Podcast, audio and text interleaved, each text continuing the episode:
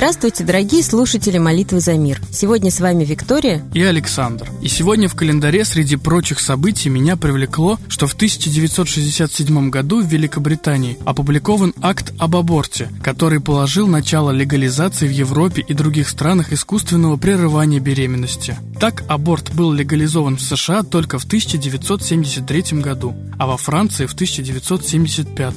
Однако начало для этой страшной операции было положено именно в России. Так РСФСР стал первым государством мира, узаконившим прерывание беременности в 1920 году. Почему именно этой теме мы решили сегодня посвятить нашу передачу? Дело в том, что в современном мире аборт воспринимается как совершенно естественное, непорицаемое в обществе явление. Статистика прерывания беременности в России сегодня просто ужасающая. Только за один год в нашей стране врачи делают 1 миллион 700 тысяч абортов. И в средствах массовой информации можно встретить и другие, более шокирующие цифры. Больше 6 миллионов абортов в год. Много споров идет о том, является ли эмбрион в теле матери уже человеком или нет. Правоохранители спорят, обладает ли эмбрион правами, гуманен ли аборт. Многие верующие и христиане, в частности, относятся к аборту как к убийству человека, хоть и на ранней стадии его развития. А вот в истории аборт чаще обществом порицался. Древнеримские поэты, например, писали, что такие женщины достойны мучительной длительной смерти. В эпоху Средневековья аборты осуждались всеми существующими законами и уложениями и жестоко карались. Лишь во Франции в эпоху просвещения начинали было говорить о смягчении наказания для женщин с учетом их конкретных ситуаций. Но после французской революции однозначная казнь за прерывание беременности была возвращена. Дореволюционные российские законы также осуждали абортное дело. Российское уложение о наказаниях считало аборт убийством и наказывало за него тюремным заключением на срок от 4 до 5 лет с лишением прав. Да и кому в российской крестьянской или дворянской семье с 10-12 детьми могло прийти в голову голову убить свое еще нерожденное дитя. Советская власть была первой, легализовавшей аборты в 20 веке. Молодые коммунистки отличались не только свободой отношений с мужчинами, но и беззаботно избавлялись от плодов свободной любви. Во время революции законодательно этот вопрос не был регламентирован, а в 20 году Наркомздрав издал постановление об охране здоровья женщины, где провозглашались бесплатность и свободный характер абортов. Практика абортов была запрещена с 1936 по 1954 год год, а статистика абортов в СССР была засекречена, обнародована была только в 1980-х годах. СССР занимал одно из первых в мире мест по количеству абортов на число рожденных детей, а пик числа абортов пришелся на 64 год – 5,5 миллионов абортов, что было максимальным за всю историю России. А что же сегодня? Сегодня трудно даже представить, сколько абортов было сделано в России, начиная с 2020 года. Да и никто такую совокупную статистику не ведет. Думаю, это число будет просто ужасающим. Говорить о том, гуманен аборт или нет, наша передача сегодня не считает нужным. А вот напомнить человечеству и нашим гражданам о чуде рождения мы считаем просто необходимым. Сегодня очень много клиник по бесплодию. Люди тратят огромные деньги, чтобы продолжить свой род и народ. Ведь демографическую картину в России можно смело назвать катастрофической. Это вымирание народа. Напомню, что рейхсляйтер Гитлера в 1942 году говорил, если женщины и девушки на оккупированных восточных территориях производят аборты, то мы должны это приветствовать. Немецкие юристы не должны против этого возражать, так как мы не заинтересованы в росте не немецкого населения. Так неужели мы сегодня готовы поддержать вымирание своего народа? Неужели люди не понимают, что при аборте они убивают собственного ребенка, родного ребенка? Неужели они думают, что после этого они будут жить счастливо? Если вы посчитаете количество абортируемых детей в России, вы ужаснетесь. Имеет ли такой народ право на существование, на мирное небо над головой? Коллектив нашей передачи призывает сегодня покаяться за аборты, за то, что мы очерствели и равнодушны к этому узаконенному убийству, и призываем молиться за эти души и молиться за мир в виде государства, что убивает еще не родившихся детей, влечет на себя такую же судьбу. Молитесь за мир, учите своих родных и друзей, и наша общая молитва будет услышана. А мы передаем слово Светлане Ладе Русь.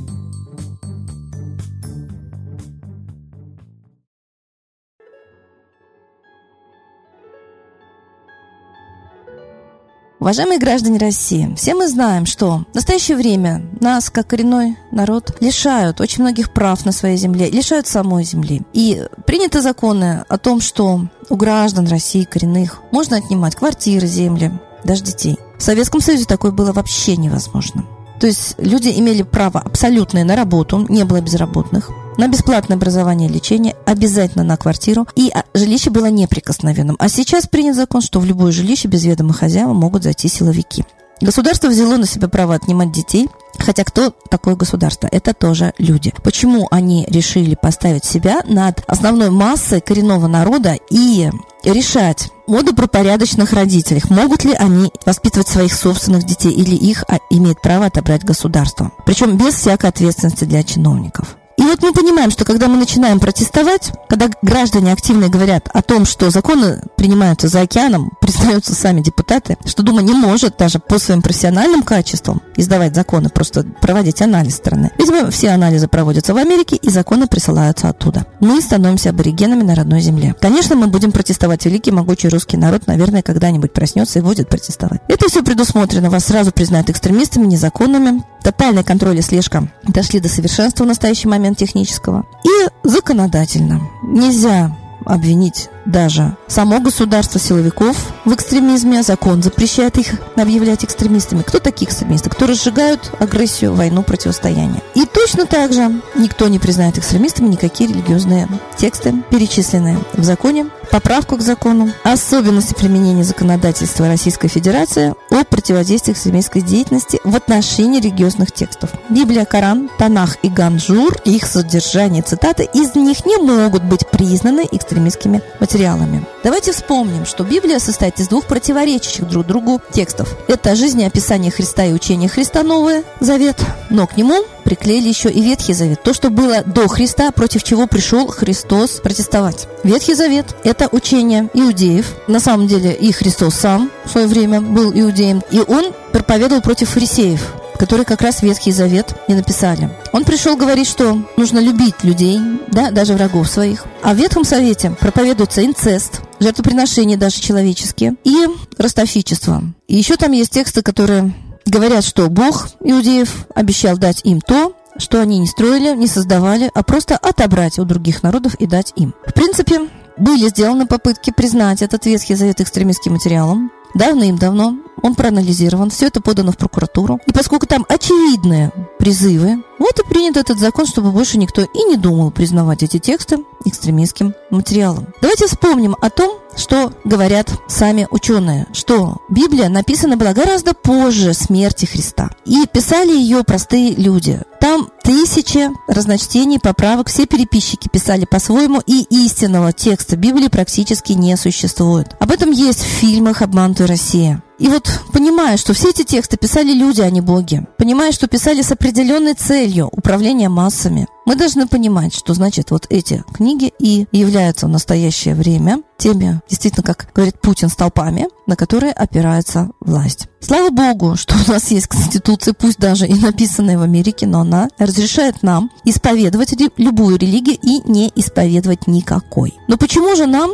не разрешают практически исповедовать свою древнюю, настоящую ведическую русскую культуру. Ведь веды были изгнаны князем Владимиром из России в Индию. И буквально фашистскими методами владелось христианство. Как иначе можно назвать сажание на кол? Сжигание целых деревень вместе с людьми. 7 миллионов людей русских, о чем говорит повесть временных лет, летопись, уничтожены были, чтобы ввести новую веру. Люди не хотели добровольно отказываться от старой. Так новая вера огнем и мечом не вводится. Вера – это вера, а не насилие. Это тоже был не экстремизм, скажите, пожалуйста. Мы должны знать свою историю, мы должны понимать роль религии. Мы должны понимать, что если религия истинная, любая, она учит этике, морали, гуманности, нормальным человеческим ценностям и отношениям и внутри страны, и с другими народами. И вот для этого не обязательно кому-то поклоняться, а надо быть просто хорошим и порядочным человеком. А в настоящее время таких большой дефицит. Поэтому люди раздражены, люди агрессивны, потому что не хватает средств для жизни. Да? Такая ужасающая нищета в стране почему-то не ставится в ответственность властям, системе власти, которая эту нищету в принципе и создала. Ведь все внутри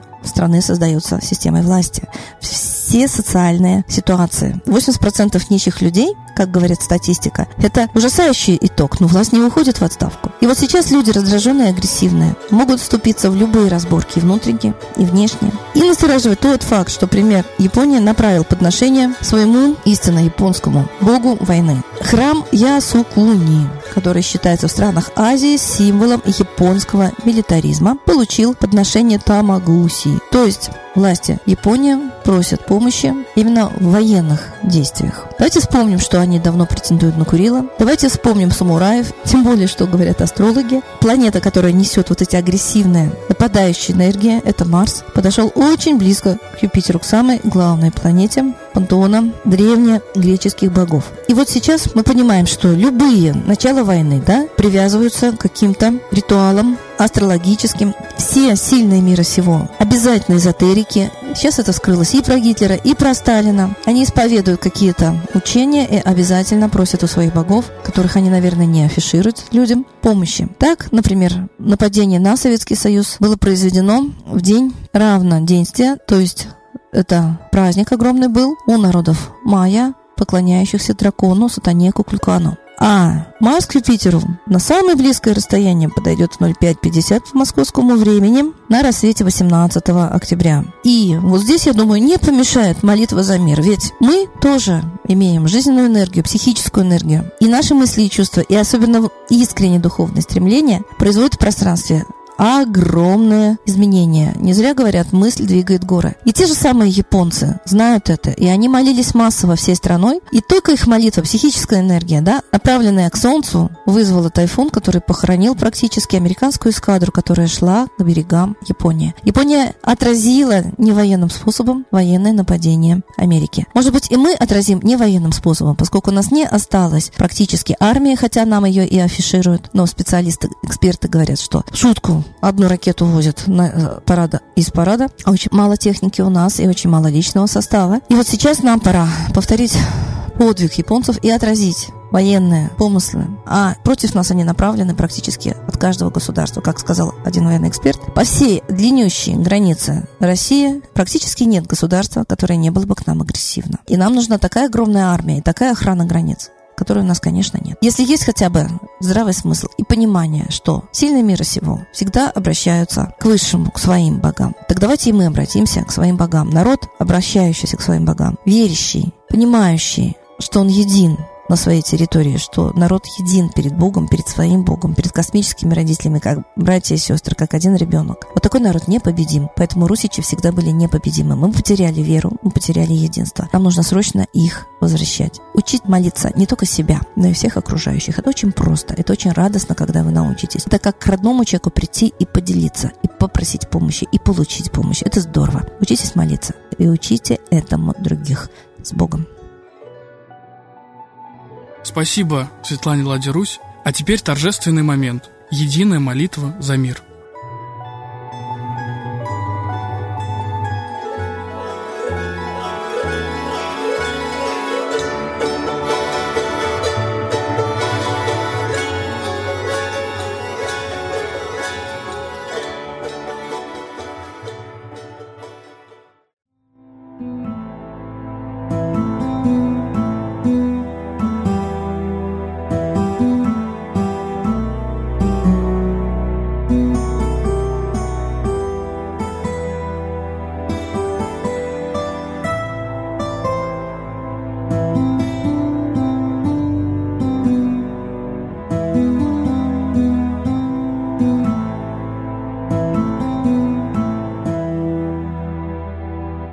Смерти и зла над Россией клубится, И заговор тьмы над народом глумится. Поссорить с соседом, живущим в стране, А НАТО, Китай, приготовить к войне.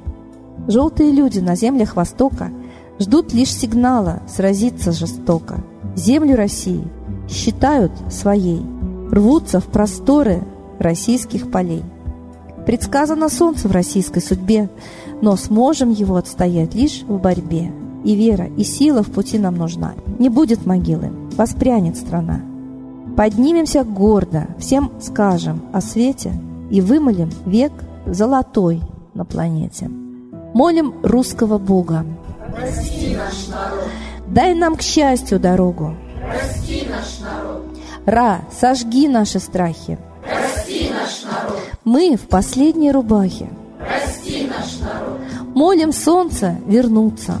Спаси наш народ. Чтобы от страха не гнуться. Спаси наш народ. Митра, Ра, Майтрея. Спаси наш народ. Нечисть нас не жалеет.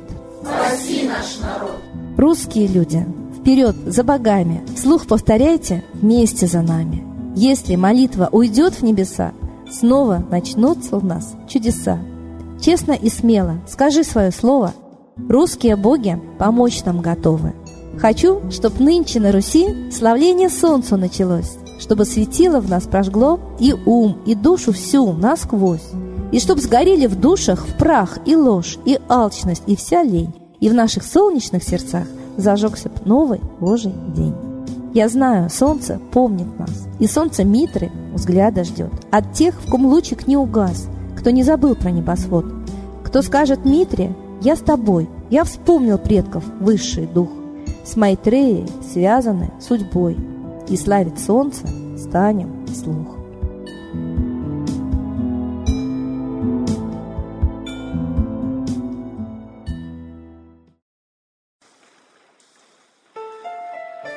Новый порядок несет сатана.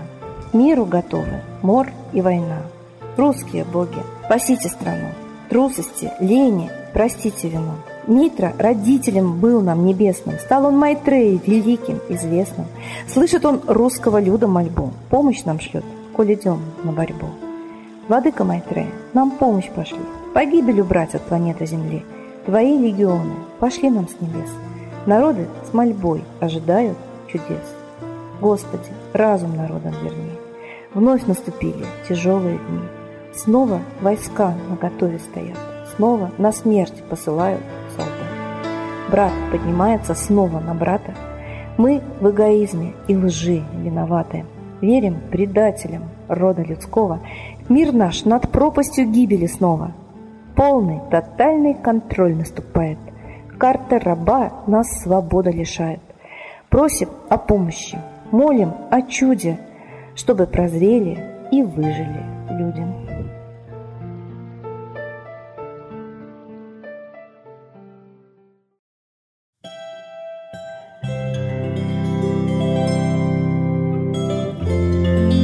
Спасибо всем, кто принял сегодня участие в единой молитве. Ждем вас на следующей трансляции.